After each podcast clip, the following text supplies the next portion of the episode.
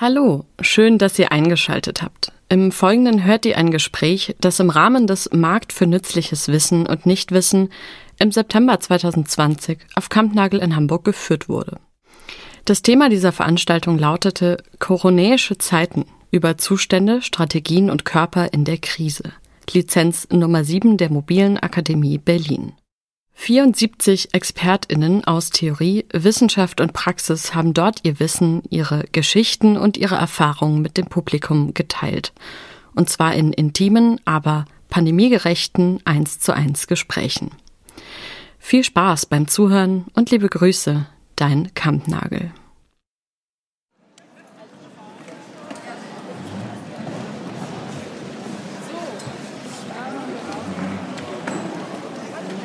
Möchten Sie Ihr Wasser noch sagen? Das war, glaube ich, hier ja, oder? Ja.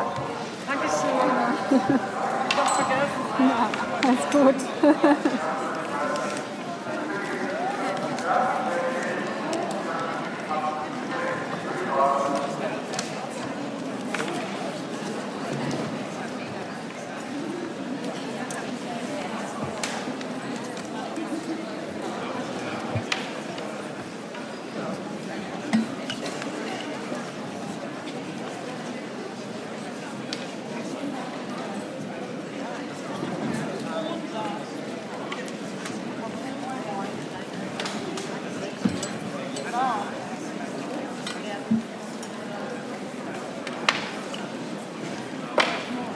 Hallo. Na? Darf ich mich schon hinsetzen? Ja, natürlich. Meins brauche ich gar nicht, oder? Nee, genau. Du hast da im Idealfall. Oder nee, da kommt gleich noch eins. irgendwie.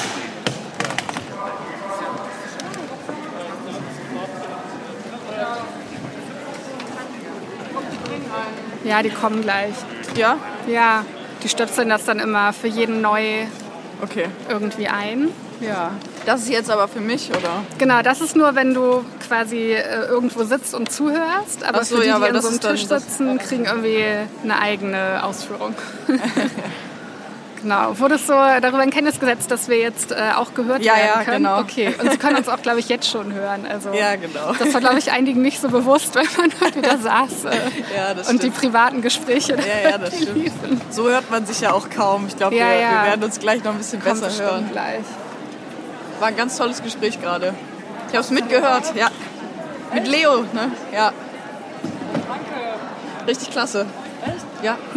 Hast du auch, Kopf, hast du auch keinen Kopfhörer jetzt? Doch, hier liegt einer. Da liegt einer. Aber ich weiß Aber nicht. noch nicht ich glaube, die müssen hier noch ran. Die kommen immer nicht, mit ob so das Kisten Leos ist oder. Bei uns fehlen noch die ähm, Kopfhörer für die Gäste. Kommen Ja, die, noch? okay. gleich, ja. Werden kompliziert und dann. Ah ja.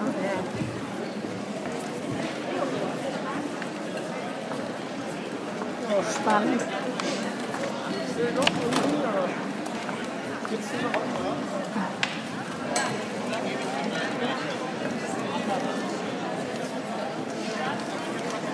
Hörst du mich da jetzt schon? Ja. Ja? Ja, ich höre noch nicht so. Etwas einseitig, das Gespräch. Kann Monolog werden. Ja, genau. Ah, jetzt kommen die Kopfhörer.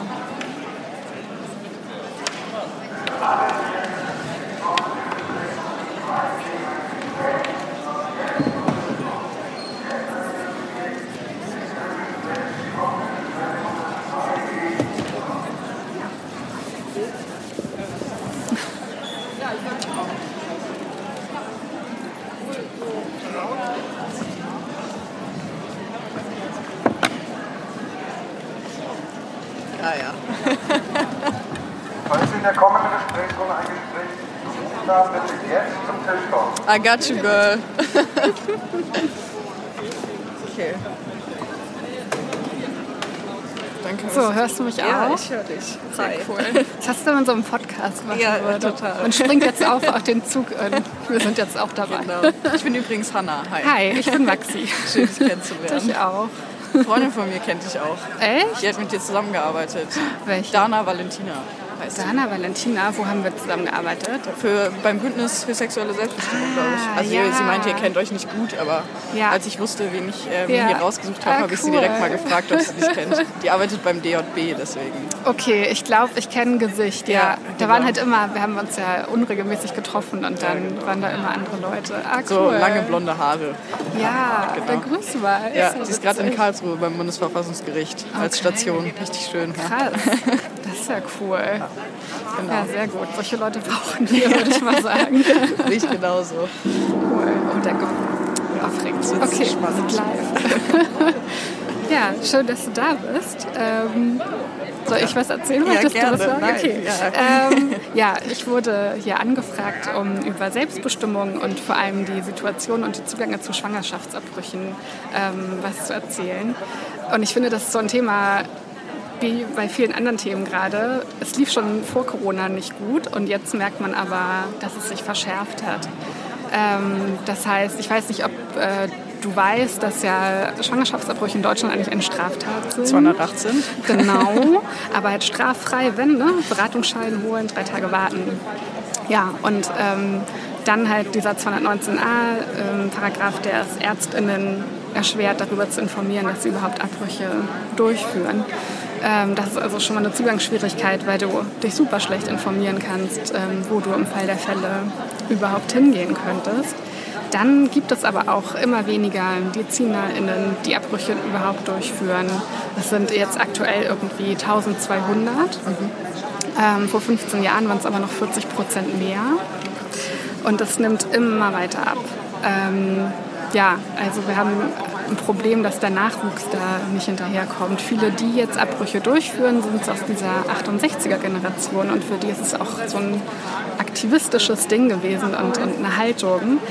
Davon gehen aber viele jetzt nach und nach in Rente und da steuern wir auf eine riesige Versorgungslücke zu. Ähm, genau, weil das ähm, ja, einfach sehr absehbar ist. Es gibt jetzt schon einige Regionen, äh, zum Beispiel in Münster gibt es niemanden mehr, der einen Abbruch durchführt. Und ähm, das wird sich immer weiter verschlimmern. Das heißt, zum einen ist es super, schwierig herauszufinden, wer überhaupt in Frage kommt. Und ähm, dann wird es einem erschwert durch dieses, man muss ein Beratungsgespräch durchführen, wo man dann eventuell auch schwer ähm, ähm, ja, wenn man in einer Stadt wohnt, noch leichter irgendwie ein Gespräch auch zeitnah bekommt, aber andere halt irgendwie auch schwieriger. Und das sind so lauter Dinge, die halt es sowieso super erschweren. Dann ähm, ist es auch nicht ein fester Bestandteil der medizinischen Ausbildung. Also ein, es gibt ja verschiedene Methoden. Die Ausschabung wird ähm, in der Gynäkologie, Gynäkologie unterrichtet, weil das auch bei Fehlgeburten zum Beispiel angewandt wird. Das ist aber ein sehr invasiver Eingriff. Und eine Absaugung zum Beispiel wäre nicht so invasiv, ähm, wird aber deutlich weniger gelehrt. Das heißt, ich weiß nicht, ob du es vielleicht mitbekommen hast, in Berlin bringen sich Studentinnen das gegenseitig bei. Die haben sich organisiert mit Papayas, wo die Kerne abgesaugt werden als, als äh, ja, Tool, sich gegenseitig zu schulen, weil es einfach im Lehrplan nicht vorkommt. Und die dritte Methode, der medikamentöse Abbruch, wird in keiner Klinik in Deutschland gelehrt. In gar keiner.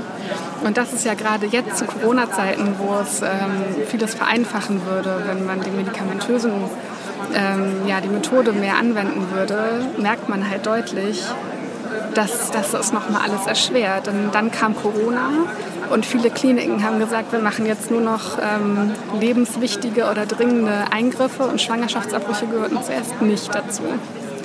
Das heißt, ähm, an vielen Kliniken wurden die dann nicht mehr durchgeführt. Dann, wie wir eben gesagt haben, viele der MedizinerInnen, die Abbrüche durchnehmen, äh, durchführen, sind schon älter und gehören der Risikogruppe an. Das heißt, viele davon haben dann auch ihre Praxen erstmal geschlossen oder nur noch sehr eingeschränkt ähm, angeboten. Und dann war halt diese eh schon schwierige Lage, weil es zu wenig Personal gibt, medizinisches Personal, das es durchführt und dann wurde es immer weniger. Und deshalb ist das einfach jetzt gerade zu Corona-Zeiten ziemlich schwierig. Ähm, auch sowas wie, viele mussten ihre Kinder zu Hause betreuen, haben Homeoffice gemacht. Ähm, und 60 Prozent der ungewollt Schwangeren haben bereits Kinder. Das heißt, man muss dann irgendwie rausfinden, ja, wie, komm, wie können meine Kinder jetzt betreut werden, während ich diese Pflichttermine wahrnehme. Ich musste erst die Schwangerschaft feststellen lassen, dann diesen ähm, Beratungstermin durch, also absolvieren, damit ich diesen Schein bekomme und dann nochmal zum Abbruch, wo ich dann unter Umständen lange hinfahren muss. Dann wird die invasive Methode der Ausschabung eher vorgenommen. Das heißt, ich kann dann auch nicht aufstehen und rausspazieren und zurückfahren. Das sind so viele kleine Dinge, die einfach diesen Zugang noch deutlich weiter erschwert haben. Ja. Welche äh, zum Beispiel dann dazu, wo, also wie kommt das, dass so wenig MedizinerInnen sagen, das ist ein, ein Beruf, den ich machen möchte? Also ich weiß, dass er immer schon sehr tabuisiert ist und wir, also wir kämpfen ja alle seit Jahren eigentlich darum, dass wir auch von 219a mal wegkommen. Aber ähm, das wundert mich jetzt schon, dass das immer weniger Leute überhaupt vornehmen und dass es keine Kliniken gibt etc. Das macht es ja höchst ja, problematisch. Total. Also teilweise spielt halt rein, dass Kliniken auch kirchliche Träger haben können. Okay. Und die sagen dann sowieso, ähm, ja, wir werden das nicht anbieten und wir werden das auch ganz sicher nicht lehren. Also in der Lehre ist auf jeden Fall so ein riesiger Mangel. Ähm, es gibt auch bis heute keine deutschsprachigen Leitfäden zu Schwangerschaftsabbrüchen für Medizinerinnen. Die werden jetzt gerade, wird von der WHO übersetzte Leitfäden, äh, von der WHO erstellte Leitfäden ins Deutsche übersetzt. Aber bisher gibt es keine deutschsprachige Literatur. Das heißt, du hast auch gar kein Nachschlagewerk, wenn du irgendwie ja, versuchst, dir das selber beizubringen oder Quellen zu finden. Es ist einfach super schwierig. Und ja, klar, was du sagst, ne, also ist ein großes Tabuthema. Und wenn du auch weißt, du kannst dafür angezeigt werden, wenn du nur auf deine Homepage schreibst. Ähm, ich mache das übrigens. Ja, oder dann kam diese super tolle Reform, jetzt darf man schreiben, man darf aber nicht schreiben, welche Methode. Genau. Ja. Und wie gesagt, die sind aber super unterschiedlich. Eine Ausschabung ist ein großer Eingriff. Ähm, die Gefahr der Blutung zu erleiden ist deutlich höher. Ich glaube, du musst auch immer unter Vollnarkose sein. Also das ist gar nicht zu vergleichen. Und ich finde es überhaupt nicht zu rechtfertigt zu sagen, man darf jetzt sagen, dass man es tut, aber nicht wie. Also was, was ist denn da die Logik dahinter? Es ist wirklich wahnsinnig absurd. Naja, es ist halt ich. auch irgendwie, dass man sagt, man tabuisiert das nicht nur, sondern stellt es ja dann auch noch unter Strafe. Das genau. heißt, ja. es sind ja immer so Dinge, die in allen feministischen Debatten irgendwie eine Rolle spielen. Wogegen ja. kämpft man eigentlich und welche ja. Stereotype sind da eigentlich am Werk? Und, und was mich noch so interessieren würde, das sind natürlich auch voll viele Sachen, wie du jetzt gesagt hast, okay, die meisten, die einen Schwangerschaftsabbruch machen mhm. würden, haben vielleicht sogar schon, schon Kinder und in ja. der Corona-Zeit ist es dann super schwierig zu sagen, okay, was, was mache ich mit meinen Kindern, während ich hier dieses medizinische Vorhaben irgendwie habe. Ja. Ähm, was sind denn da so die Stellschrauben? Also ich weiß, wie problematisch das allgemein schon viel ist im mhm. Alltag, ohne dass eine Pandemie da ist. Eben. Aber was würdest du sagen, was sind so die Stellschrauben, wo man sagt, okay, was müsste man jetzt in diesem eh schon nicht optimalen System schnell anpassen, damit, mhm. damit wir hier wenigstens zu unserem Status quo, dass wir uns jetzt nicht noch verschlechtern. Ja, also ähm, es gibt in Deutschland die Doctors for Choice Germany, die haben auch ähm, eine Pressemitteilung veröffentlicht mit klaren Forderungen. Die habe ich jetzt nicht mehr ganz im Kopf, aber ich weiß, dass ähm, ein Punkt war, dass man diesen Beratungsschein mittlerweile auch wirklich über Video, Chat und Telefongespräch bekommen kann. Also das reicht bei vielen aus. Pro Familie hat sich da ganz stark engagiert, die ja diesen Schein ausstellen als Beratungszentrum. Ähm, genau, da ist aber dann immer noch das Problem, dass der in der Post kommt und es teilweise in Regionen auch bei der Post zu starken Verzögerungen kommt. Aber das war schon mal eine Sache, was irgendwie relativ schnell dann umgesetzt wurde, weil da aber auch ja, sowas wie das Familienplanungszentrum oder Pro Familia auch sehr stark interessiert sind, wirklich diesen Menschen zu helfen. Deshalb ist es nicht verwunderlich, finde ich, dass die, was sie machen können, schnell umsetzen. Und dann diese medikamentöse ähm, Lösung wird ich meine, in Großbritannien seit Corona auch als Home Use, also dass man diese Tabletten bekommt und das zu Hause durchführen kann, verstärkt angeboten. Da würde ich sagen, das wäre jetzt etwas, was, was hier auch folgen muss. Muss halt Aufklärung erst bei den Ärztinnen herrscht wahrscheinlich unglaublich große Verunsicherung, weil es ihnen ja nicht beigebracht wurde, wie diese medikamentöse Methode funktioniert. Aber wenn andere Länder das gut hinbekommen, warum sollte das hier nicht auch klappen? Das würde ja sehr viel erleichtern. Und das wäre ja auch etwas, was man ohne diese politische Debatte 218, 219a, die natürlich weg sollen, aber das wird wahrscheinlich nicht nächste Woche passieren. Das dauert noch. Ja, ähm, wo man jetzt eigentlich sofort handeln könnte, um zumindest das zu erleichtern. Und wenn man jetzt zum Beispiel so, du hast vorhin noch gesagt, ähm, viele Krankenhäuser haben dann keine Abtreibung durchgeführt, weil mhm. sie gesagt haben, okay, nicht lebensnotwendig oder vorerst ja. nicht lebensnotwendig. Ja, ich glaube, das ist mittlerweile aber nicht mehr so. Okay, also, aber ganz am ja. Anfang war ja, also ja. war das ja dann anscheinend so und da was ich, was ich daran was man daran wieder so erkennen kann, ist, wie eigentlich weibliche Selbstbestimmung, körperliche Selbstbestimmung, was für einen Stellenwert das hat. Mhm. Und ganz oft wird ja auch gesagt, okay, Abtreibung ist eigentlich Menschenrecht, so man, man soll über seinen eigenen Körper bestimmen können. Und jetzt zeigt sich in so einer Situation, dass selbst das nicht. Und wir haben ja da eine zeitliche Grenze. Man kann ja nicht sagen, okay, ja, genau. ich darf genau. jetzt gerade nicht, dann mache ich das ich mal in vier Monaten. Ja, ist egal. Easy, kein Problem. Nächstes Jahr ist ja auch noch Zeit. Genau, wir haben ja nur diese zwölf Wochen Zeit, die ja auch zwölf Wochen nicht ab Empfängnis, sondern ab der letzten Regelblutung. Das heißt, ne, dann gehen schon mal im Schnitt irgendwie zwei Wochen sowieso flöten, dann merkst du es erst noch mal vier Wochen später und dann hast du halt echt nur noch so ganz wenig Wochen Zeit. Und oft um, ist es ja dann keine leichte Entscheidung. Man denkt ja dann ja, genau. wahrscheinlich ja. doch noch mal drüber Also für nach. einige ja. ist es auch eine leichte Entscheidung, aber teilweise auch nicht. Und dann möchte man auch diese Entscheidung nicht unter Druck ähm, entscheiden müssen.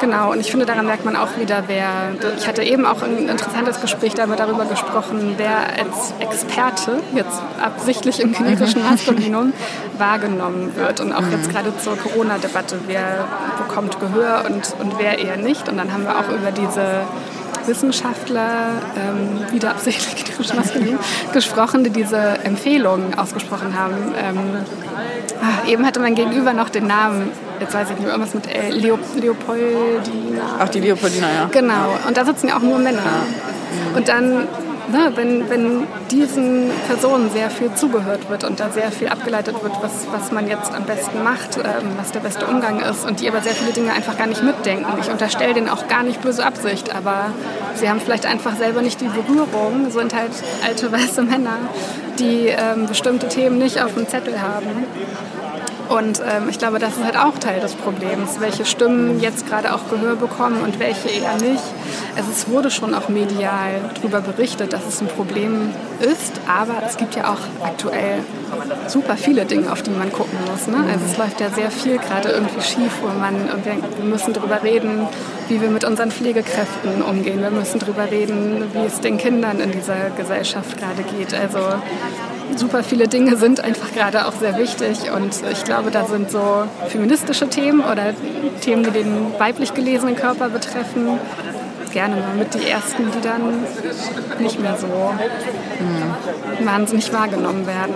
Ja. Gibt ja auch irgendwie diesen Spruch jetzt drüber, wenn Männer eine Maske tragen müssen, beschweren sie sich schon, aber dass Frauen über ihren eigenen Körper entscheiden ja. dürfen, das, ist, dann, ja. das ist keine Selbstverständlichkeit. Ja, habe ich auch so einige interessante Memes. Ja. das, was mich noch so ein bisschen interessieren würde, worüber man, finde ich, dann aber gar nichts hört, weil über Abtreibung an sich hat man jetzt auch in, in den letzten Wochen dann doch einiges gehört, dass es problematischer ist oder noch problematischer ist. Äh, was mich aber noch interessieren würde, wie sieht das denn in Deutschland so, ich weiß nicht, ob du das überhaupt weißt, aber so ein bisschen intersektioneller aus. Also mhm. was haben wir, wenn wir mehrere, wenn sich mehrere Diskriminierungsfaktoren hier überschneiden? Ja. Äh, wie ist die Situation dann? Wie wird damit überhaupt umgegangen? Ist das ein Thema? Also das ist, glaube ich, immer ein Thema. Ne? Auch Schwangerschaftsabbrüche musst du in der Regel selber bezahlen. Man kann bei der Krankenkasse, wenn man sehr wenig Einkommen hat, ähm, beantragen, dass es übernommen wird. Aber auch jetzt wieder zu Corona-Zeiten hat man nicht schnell den Kontakt zu Krankenkassen etc. etc.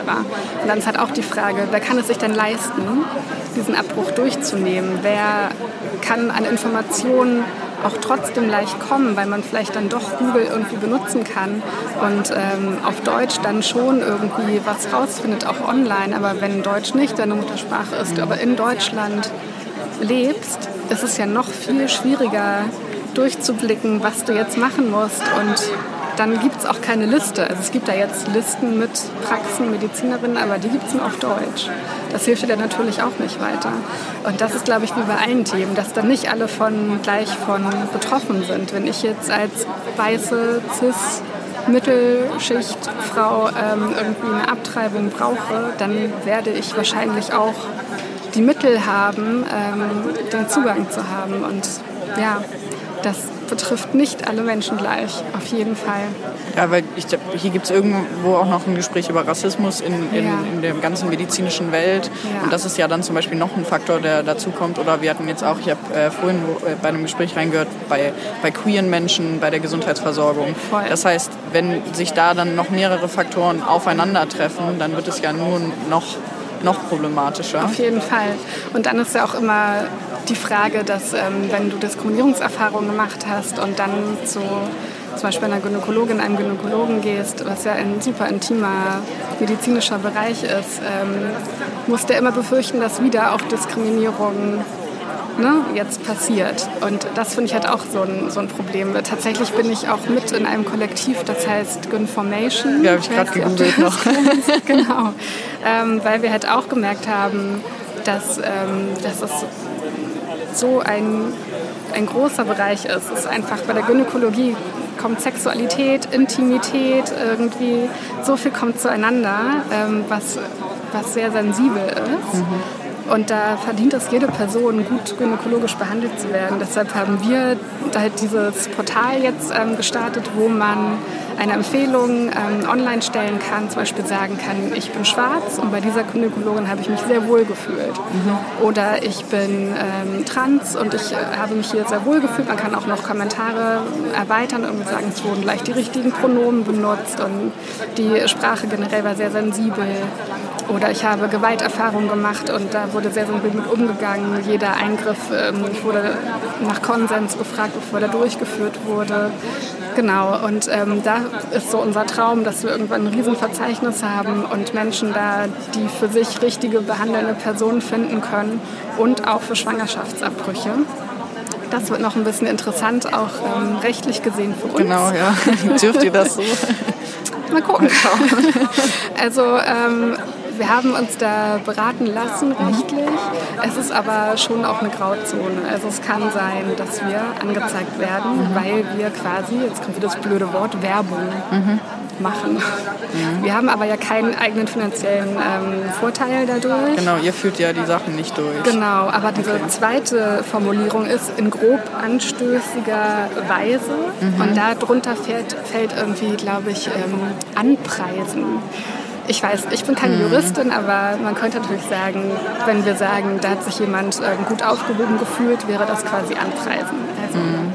Wir wissen nicht, ob da vielleicht noch eine Anzeige kommt, haben aber als Kollektiv entschieden, ja, dann ist es vielleicht auch noch eine Möglichkeit, was zu bewirken, weil das Thema dann wieder ähm, besprochen wird und sich vielleicht etwas ändert. Mhm. Keine Ahnung. Aber wir merken auch daran, ähm, dass viele Ärzte und Ärztinnen nicht wollen, dass da öffentlich steht, dass sie Schwangerschaftsabbrüche durchführen.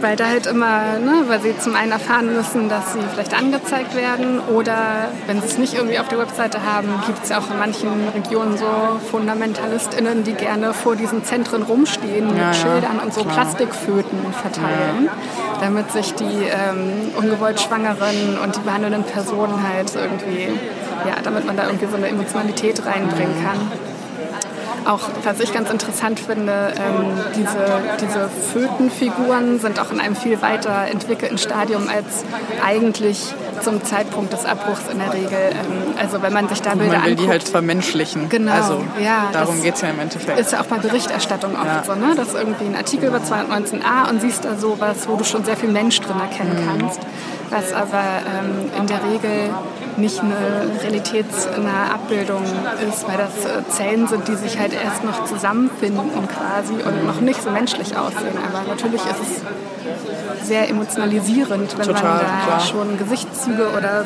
Finger irgendwie erkennen kann, dann kann man sich da eher ähm, schon einen Menschen drunter vorstellen. Ja.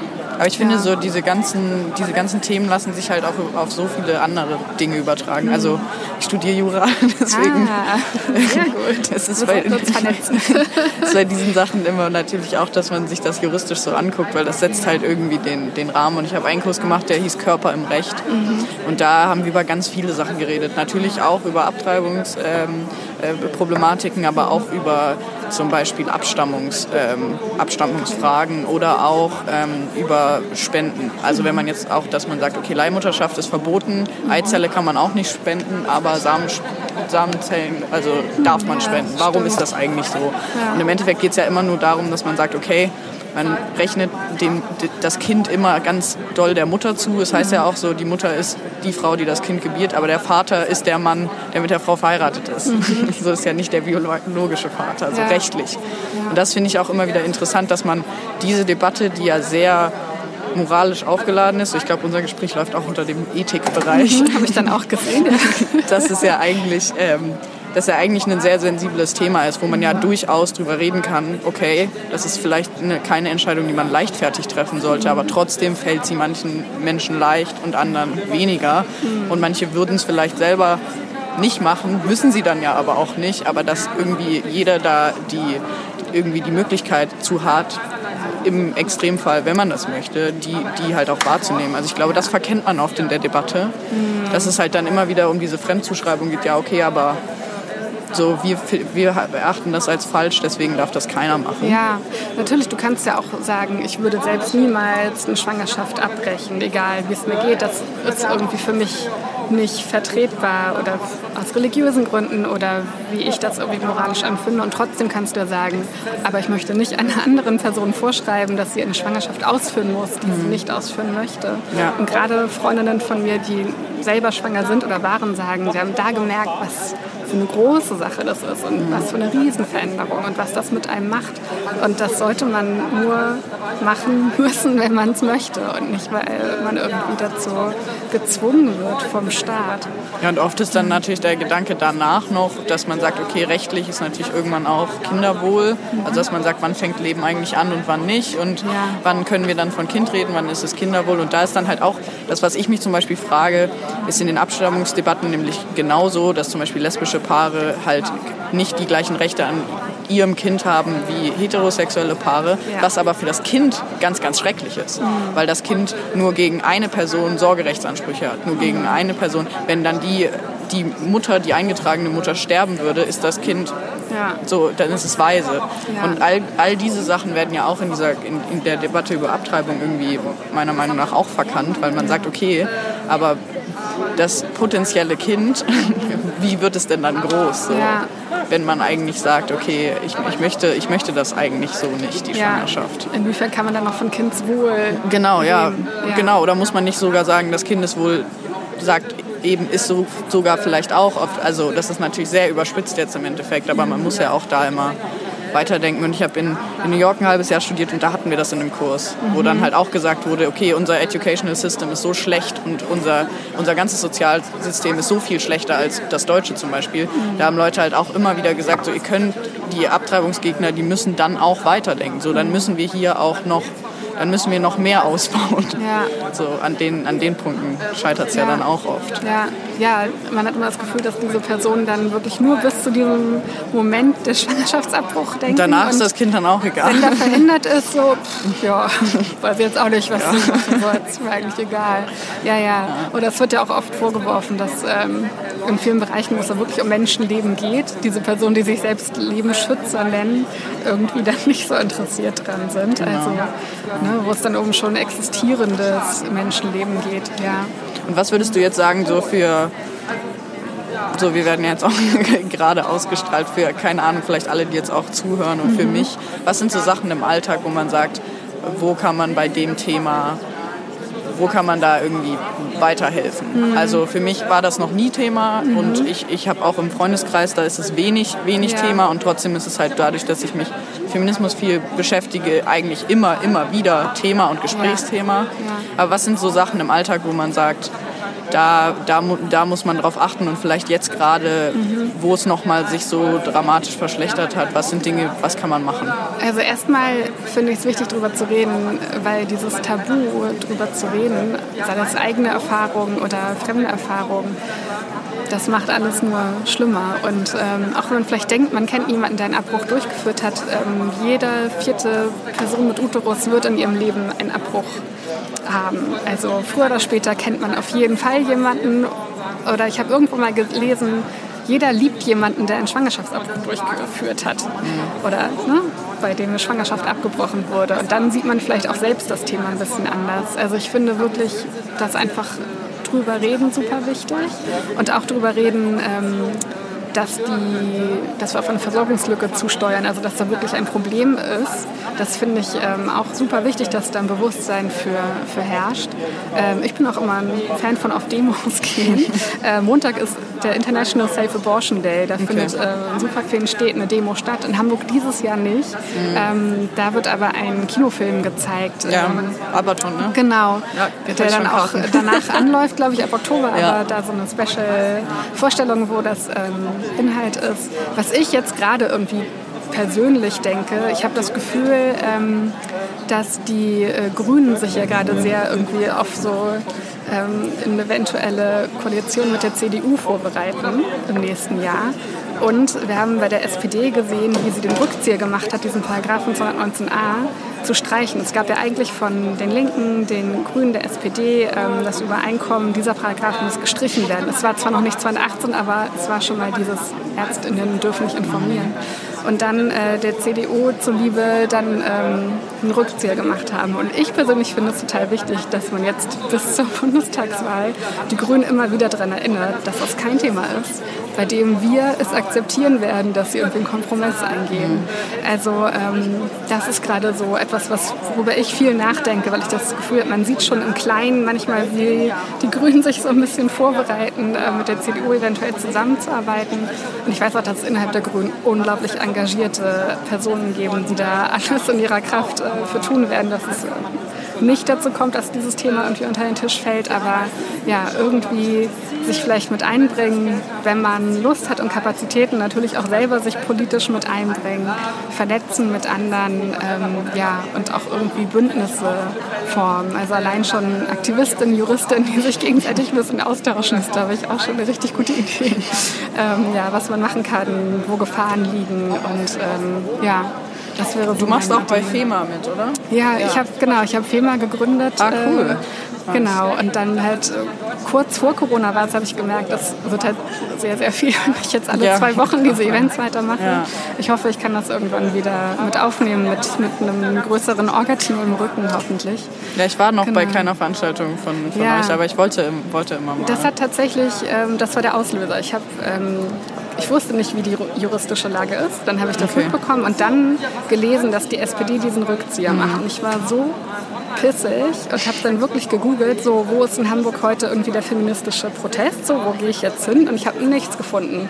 Und dann ähm, gemerkt, okay, irgendwie braucht es eine offene feministische Gruppe, wo man einfach, wo nicht irgendein kleines linkes Grüppchen ähm, sich immer trifft und man irgendwie gar keinen Zugang dazu hat, weil irgendwann fängt man ja auch erst an, sich mit feministischen Themen auseinanderzusetzen und da muss es doch auch irgendwie Raum für geben. Und genau, so ist dann FEMA äh, entstanden, FEMA Hamburg, weil ich... Ähm, Wann hast du das gegründet? Das war 2018. Okay. Ja, Genau, und dann ähm, haben wir alle zwei Wochen halt äh, Treffen gehabt, meistens irgendwie einen Input und dann Diskussionen. Und da ging es halt sehr oft dann um Schwangerschaftsabbrüche. Mhm. Dann haben wir halt mit dem Bündnis für sexuelle Selbstbestimmung Hamburg zusammen diese ähm, Demo organisiert. Die erste dann vor zwei Jahren und dann im letzten Jahr auch. Genau, weil uns dieses Thema dann kollektiv auch sehr aufgeregt hat. Mhm. Und ich glaube, dass ist auch so ein Generationending, dass ja. ähm, es vielen einfach nicht bewusst war. Mir war es nicht mhm. bewusst. Sehr viele meiner Freundinnen wussten gar nicht, wie, wie die Situation ist ähm, oder auch im Vergleich, wie es mit anderen Ländern ist, finde ich mhm. auch dann teilweise ganz interessant, zum Beispiel diese drei Tage Wartezeit, äh, die man in Deutschland hat. In einem anderen Land sind es fünf Tage oder sieben oder einer ist einfach so relativ willkürlich. Ja, also so wahnsinnig unsinnig. Das wird schon irgendwie merkt. Da hat sich jetzt niemand irgendwie Gedanken gemacht. Es geht nur darum, was irgendwie herauszuzögern. Mhm. Genau, aber bei mir hat das tatsächlich dann zum ersten Aktivismus ähm, auch geführt und das kann ich wirklich jeder und jedem empfehlen, wenn man irgendwie das Gefühl hat, dieses Thema stört mich und ich habe das Gefühl, da wird nicht genug getan oder mein Gedanke war so, oh, warum macht denn niemand was? Ja. Bis irgendwann zu mir meinte, so, ja, dann mach's doch. Ach so. Mach's selber. Ja, stimmt. und genau. Und wenn man dann einmal anfängt, dann ähm, kommt man gar nicht drum herum, sich irgendwie schnell mit anderen zu vernetzen. Mhm. Und äh, das ist dann auch äh, sehr wertvoll, finde ich, dass man sich dann mit anderen Menschen zusammentut und im Austausch kommt und auch andere Gruppierungen, jetzt hier in Hamburg zum Beispiel FemRap, ähm, machen auch super interessante Veranstaltungen. Ähm, ja, es gibt einfach super viel. Der DJB macht ja auch einiges Cooles. Ja, genau.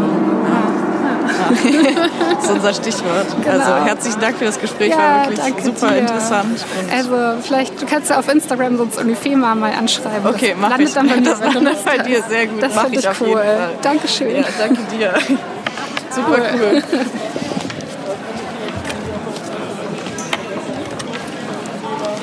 Kann ich dir das auch geben? Ich habe kein Gespräch mehr. Dankeschön. Dir noch viel Spaß cool. Voll komisch jetzt der Ton, oder? Hm? Und jetzt, jetzt den Ton ganz, ganz leise. Aber, ja. Vorhin war es ein bisschen so Coffee, Coffeehouse-Atmosphäre. So.